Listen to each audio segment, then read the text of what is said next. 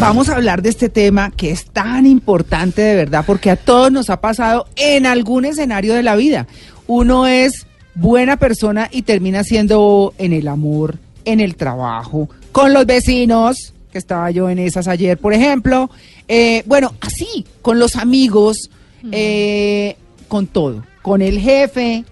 Mm, no, los escenarios, todos, todos, absolutamente todos.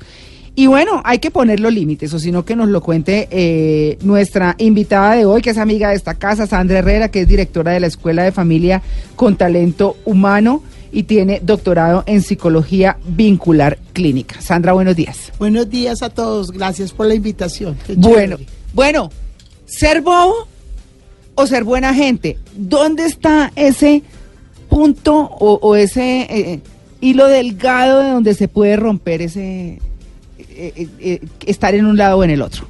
Bueno, es un tema súper chévere porque de alguna forma le pasa a uno todo el tiempo. Yo pienso que el bonachón es esencia, personalidad, buena gente. Como el que es agresivo, como el que Exacto, ¿sí? Ok. como que tú lo traes en la sangre, que eres generoso, eres solidario, eres amplio. Y el bobo es una actitud que tú tomas muchas veces con una intencionalidad para ganar algo. ¿sí? Muchas veces porque buscas aprobación, muchas veces porque tienes un interés. Normalmente uno se da cuenta cuando lo están cogiendo a uno de bobo, Sí. ¿sí? sí. En una relación, en el trabajo, los amigos. Por ejemplo, cuando uno, si, eh, eh, por ejemplo, el, el que le gusta salir los viernes eh, a tomarse unos tragos con el- los amigos y siempre paga. Entonces, venga, invitemos a Mauro que él siempre paga, ¿sí? Es una forma Y de... acabo de caer en cuenta de una cosa, Sandra. ¿Qué? Que a mí siempre me invitan. Ah, bueno. Ay, ¿qué tal? Claro, sí, Sí, pero claro. es una- un ejemplo claro y uno cree que lo están invitando porque uno es agradable, porque uno es chévere y posiblemente lo que tiene es otra intencionalidad para sacarte a ti un interés. Hay un interés detrás. El bonachón no tiene interés. El bonachón siempre actúa. Es genuino. Mm. la genuini- exacto. Es genuino.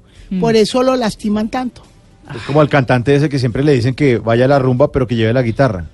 Ah, sí. Termina hacen- haciendo una serenata ahí al gratín. Ah, oiga, sí. oiga, pero tiene que ir. Pero traiga la guitarra, ¿no? Ya, tú lo que querían era un serenatero aquí. Y llega así la guitarra y todos, ay. sí. Ay, no trajo la guitarra, Porque- no. Exacto. Ah. Pero si tú tienes una autoestima baja, un autoconcepto bajo, pues ¿qué pasa? Pues tú de donde sea consigues la guitarra para llevarlo. El bonachón dice, ah, no, pues agrádense con mi forma de ser o con los chistes, en sí. Ajá. Pero normalmente sufre mucho la persona bonachona, ¿no? sí, Sí, claro. mucho. Por supuesto. Por ejemplo, en el amor sufre demasiado, en el trabajo sufre demasiado, porque hay sobrecargas. Oiga, pero ¿por qué, por qué la gente bonachona con esos cafres alrededor? Si estamos hablando del amor. Ah, porque por es ejemplo. como un imán, ¿no? Es un ¿Cierto? imán Total. O sea, uno como que tiene el letrero así de, "A- abusen de mí, pídanme favores, cójanme de marranito. Aquí llegué yo. Uy, Es que yo pienso que el bonachón en el amor es muy auténtico y expresa fácilmente Y con sinceridad. y con sí. sinceridad y con honestidad. Entonces yo siempre digo a mis pacientes, tienen que saber a quién le van a entregar su corazón y a quién le van a expresar, Mm. porque si no cae en manos de alguien que te puede hacer mucho daño. Perro canequero. Sí, y además hay gente que Ah, anda, pasa. yo creo que en la sociedad como a la cacería de ese tipo de personajes.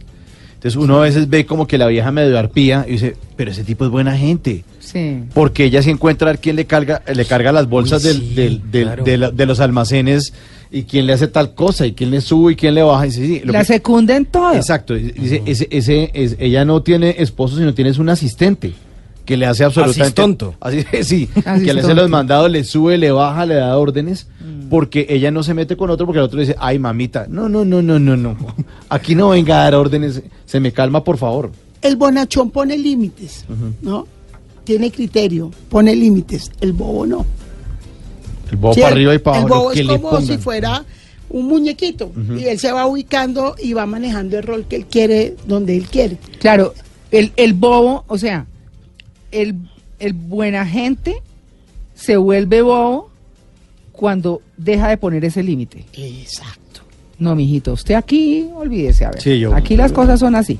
¿cierto? Exacto, exacto. Yo creo que uno tiene que, todos somos bonachones. Sí. de alguna u otra Sí, forma. sí. Ustedes han escuchado que la gente dice, me endurecieron mi corazón. Sí. Sí, es Claro, una frase muy sí. Es una expresión súper popular. Ay, Simón.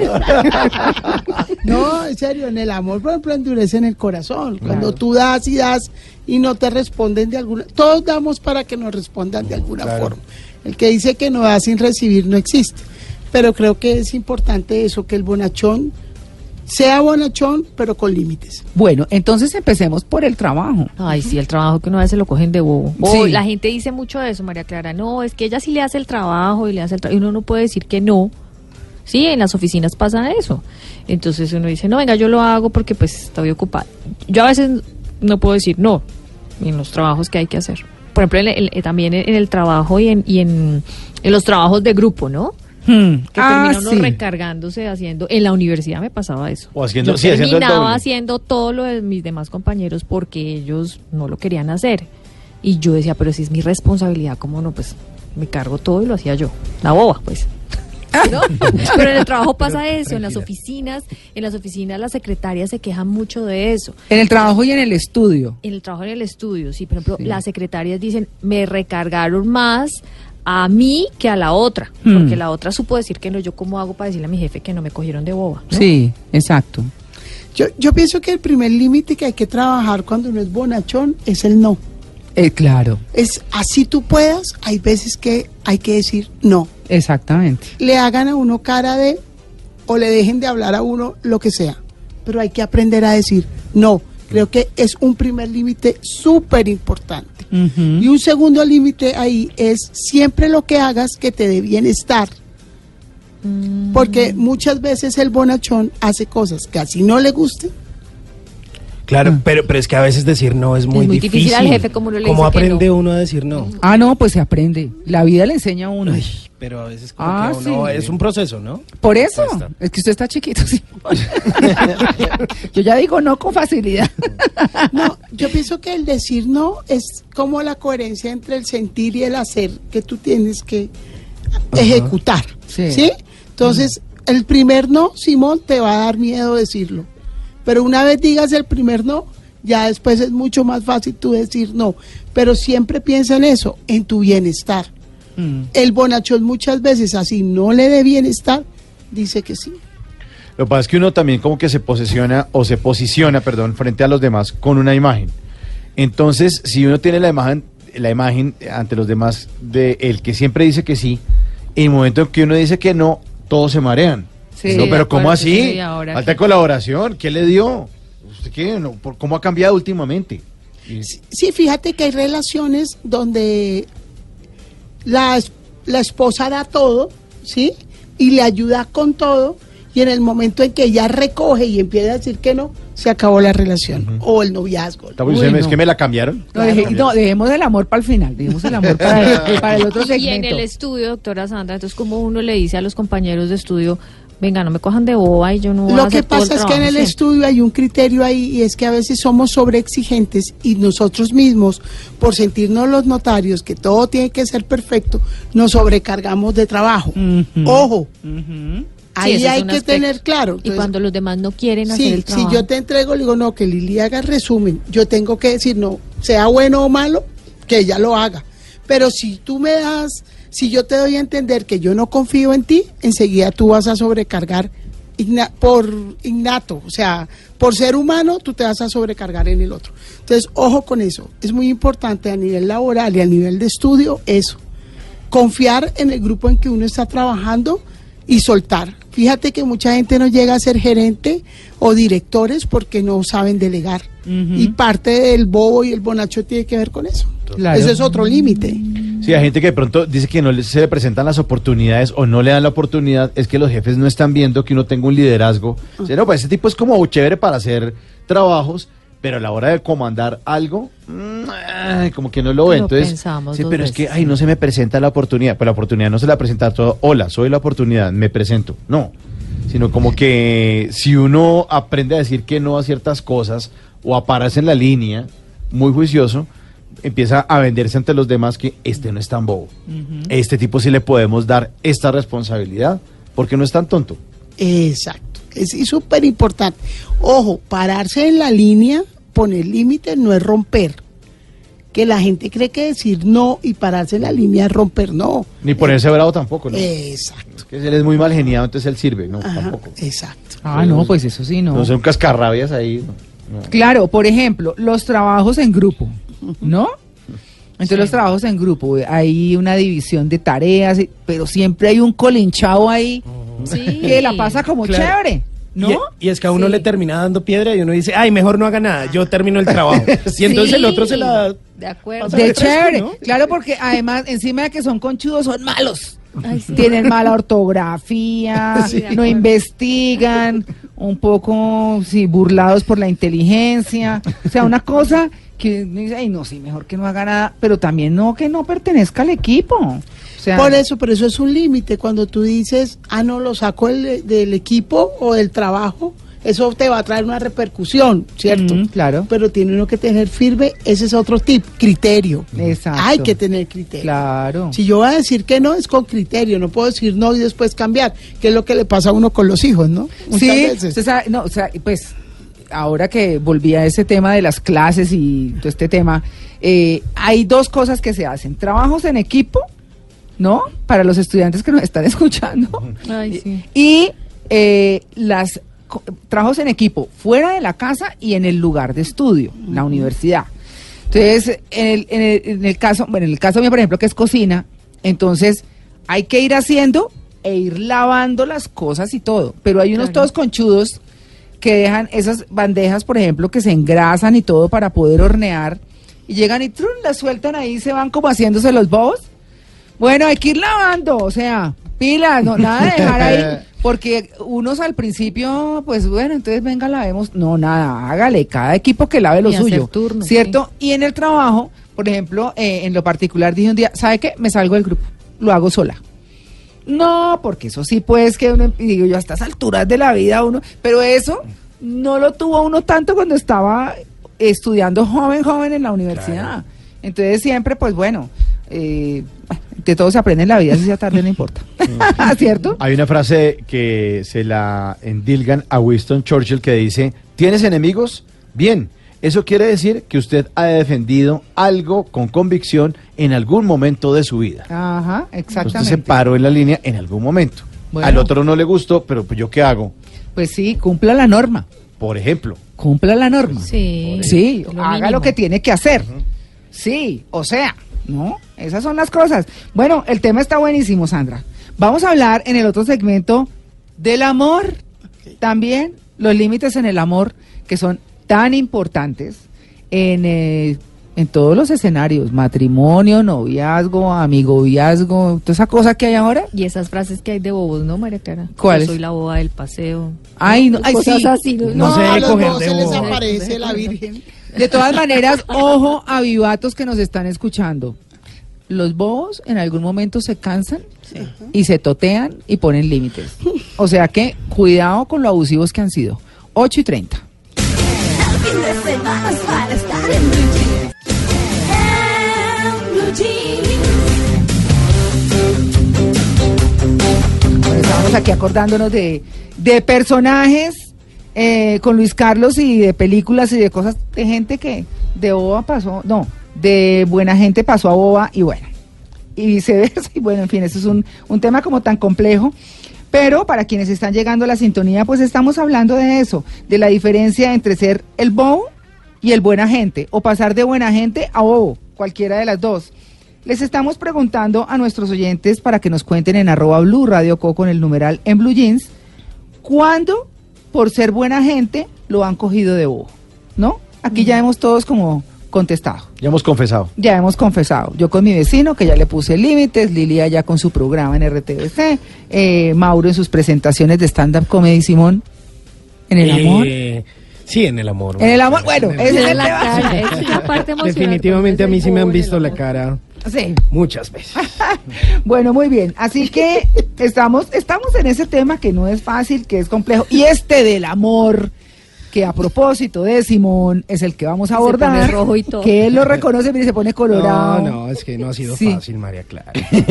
antes an- Él lo antes está estamos diciendo- aquí. ¿Ustedes saben qué? Lo está diciendo para que lo cojan y lo consientan y venga. Claro, ahora por la Simoncito. tarde. Venga, papito. Venga, no, mi gordito. mentiras, mentiras. ya pasó, ya Sí, pasó. como un no. osito. Sí, Simón el boito, no. Sí, A veces me han cogido de bobito. sí. bueno, estamos con Sandra Herrera, que ustedes saben es eh, psicóloga y nos ha acompañado en eh, muchos programas, así que estamos hablando hoy con ella justamente de esto. Y habíamos dado un contexto, un resumen, Sandra, de qué es ser buena gente y ser bobo. Un resumen, entonces, eh, el buena gente es esencia, es personalidad, y el bobo muchas veces va con una intencionalidad para hacer ese rol. El bonachón es solidario, es generoso, es amplio. El bobo a veces neutraliza todas sus habilidades para lograr algo que quiere. ¿Sí? O sea, pero más dirigido hacia la aceptación. Eh, el bobo busca aceptación, aprobación. El bonachón puede ser una persona segura, auténtica, pero no está buscando aprobación. Ojo, dependiendo del rol que manejemos, buscamos aprobación o no, tanto el bonachón como... Es que antes de entrar al tema del amor, por ejemplo, el bullying en el colegio, el bullying en el trabajo y todo, tiene mucho que ver con eso. Sí, fíjate que el bullying es una forma de poder fregar al otro, Mm. ¿sí? Mm. Sí. Es muchas veces el bulleador es oprimido en su casa, Sí. pero tiene ganancias de poder afuera O es Y- malcriado. y tiene complejos de inferioridad Mm. para actuar. Sí, pero el bulleador normalmente Mm. busca a los bonachones y al bobo porque no pone límites y alimenta sus ganancias de poder. Uy, qué cosa tan horrible. No, Estamos es hablando. maquiavélico. Sí. Pero la verdad, aprovecho, toda la vida ha existido el bullying. Claro. En nuestra época el bullying era más fuerte que ahora. Sí. La montadera. Sí. Lo que pasa es que no Sí. demandábamos y los papás del otro no No demandaban. había una cosa jurídica. Pero- y los No. colegios no paraban tan tan bola. Era no en como lo redes normal. sociales, no en redes sociales. Sí, exacto. Y teníamos más a uno. Si no hubiera sido peor. Ah, cuerito, Ajá. ¿no? Hoy en día todo es bullying. Ya lo arreglamos a la salida, papá. Pero lo que acabo de decir Mm. del bulleador es eso. El bulleador siempre se va a alimentar de la, de lo genuino que sea el otro o de la incapacidad que tiene para defenderse. Claro. No, eso sí, yo, yo sí quiero, yo sí quiero mencionar al gimnasio campestre de Guilford, que es un colegio, acá lo hemos dicho en algunas oportunidades, donde la rectora es quien le hace frente al bullying de los alumnos. No, o sea, tiene todo un esquema, tiene todo un esquema con profesores, con prefecta de disciplina, con no sé qué, y cuando eventualmente falla y se les escapa algo, ella retoma la cosa y es quien enfrenta a papás, alumnos, pone sanciones, dice, si en esto del bullying, lo dice ella misma, no hay sanciones que le hagan sentir al estudiante que hay unas normas que respetar, que hay una disciplina que cumplir, Que no pasa nada, Sí. exacto, que hay límites, no pasa nada. Eso a mí me encanta y lo digo y lo repetiré siempre, Miriam Fajardo es la rectora. Y es espectacular en eso, o sea, no he conocido un colegio que maneje mejor el bullying que ese colegio, el gimnasio campestre. Claro, que incluso sufre de eso también la sociedad colombiana, donde Claro. o la gente hace lo que se le da la gana, se salta las leyes, las normas. Es que es que este es el fulani, es que este es el sobrino de no sé quién. No, es, que, mi, este- mi vecino el general que- retirado de la policía. Claro, entonces Digámoslo así, mi vecino Sí, general retirado de la policía. Está furioso porque tiene que cumplir la norma de parquear bien. No, no hay de A ver, Sí. perdón. Entonces tiene que haber Es límites. que ahí es, ahí es donde uno dice, ¿cómo es posible que una persona que ejerce la autoridad en el país, María Clara, Hmm. y yo que he sido entrenada por las fuerzas militares y la policía, o sea, ¿cómo es posible? Tiene que dar ejemplo, María Clara. Sí, ¿Cómo no, no, va a no. dar ejemplo si está cumpliendo, o sea, su formación militar y de policías, cumpla las normas y hágalas cumplir usted la autoridad, y si no las cumple él, Y a, la, y a los, y a los ciudadanos, Y a los ¿no? ciudadanos. A nosotros los ciudadanos, pero no, nos atropellan. Esa es la verdad.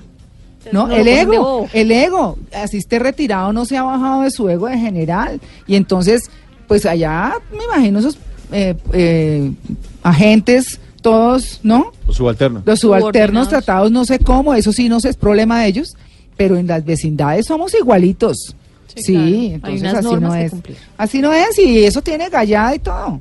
O sea, claro, donde todo el mundo eh, donde se apoya no cumplir la norma. ¿Cómo les parece? Un ex fiscal, otro de la policía, no cumplir la norma. ¿Por qué es el general retirado? No, señores, me da pena, pero no. Y fíjate que seguro en ese círculo, María Clara, hay bobos.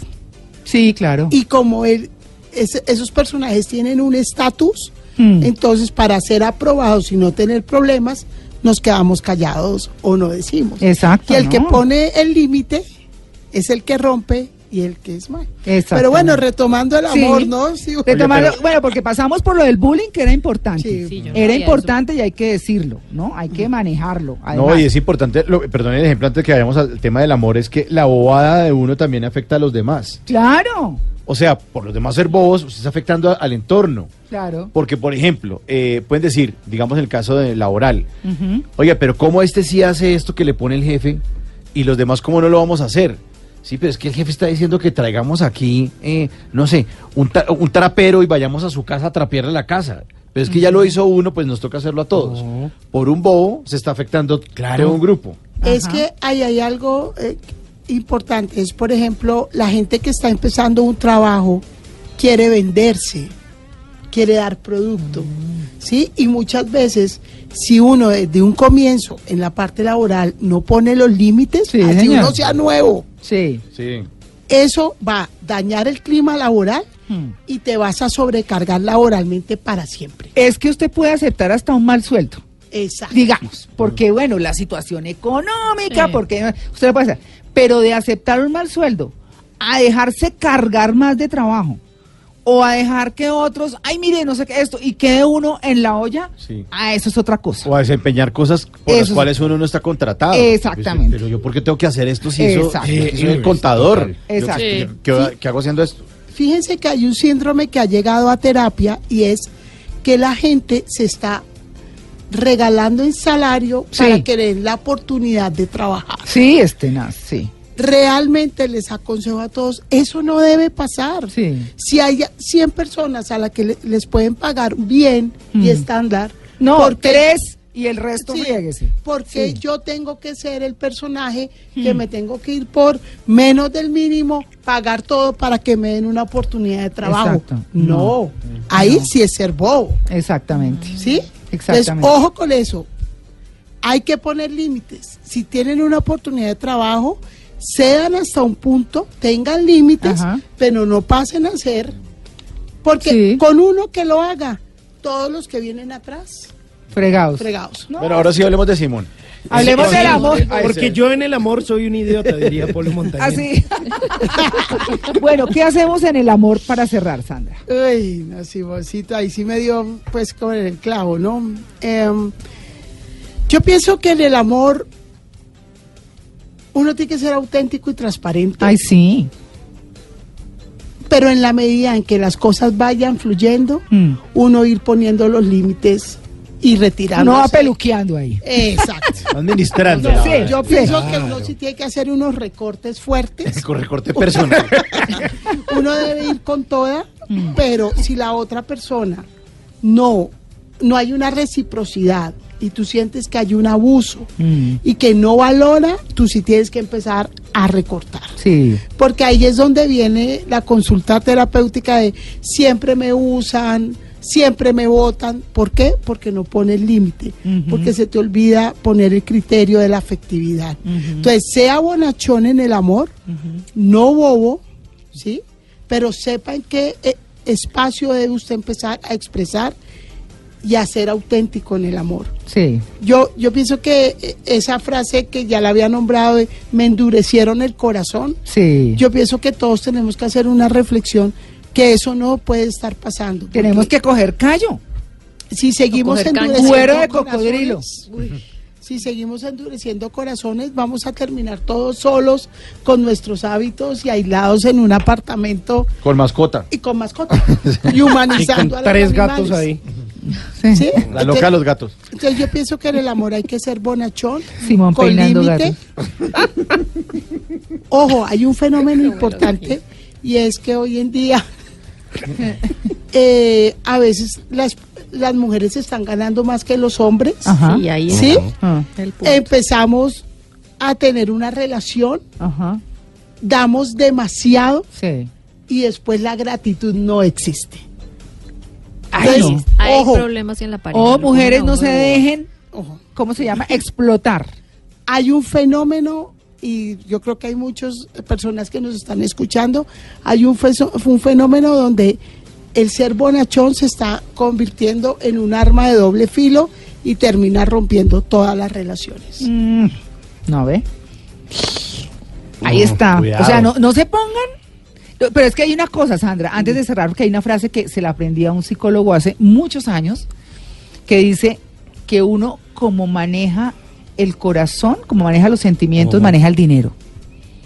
Entonces, Uy, uy, que es una cosa muy relativa. Si uno es generoso en lo económico, es generoso de corazón o viceversa. Uy, qué lindo. ¿No? Entonces, y me, y me hacía toda la explicación en la cosa. Entonces, esas mujeres que usted está mencionando que dice, que genuinamente dicen, ay, vámonos de paseo y yo lo gasto, sin problema. Cuando el tipo es vividor, fregado y toda la cosa dice, ah, no, pero es que esta está aquí chévere. Está invitando. Pues eso Ah, es lo que tiene que identificar. Decirle, ¿y sabes qué? No hay plata para estas vacaciones. O sea, no, no, no podemos. Levántate la mitad. A ver cómo reacciona o no. No le va a gustar. Sí. No, mi amor, pues no, entonces dejémoslo No, es que está lloviendo mucho, en el- mejor no vayamos sí, al paseo. sí. Ni quería salir. Sí, yo no, miren, yo creo que la mujer que sea amplia y generosa en sus sentimientos y con el dinero debe ser súper valorada, Sí. ¿sí? Por- porque es una acción genuina, Mm. ¿sí? Pero Así también es. tienen que aprender a quién se lo van a dar, Ajá. ¿sí?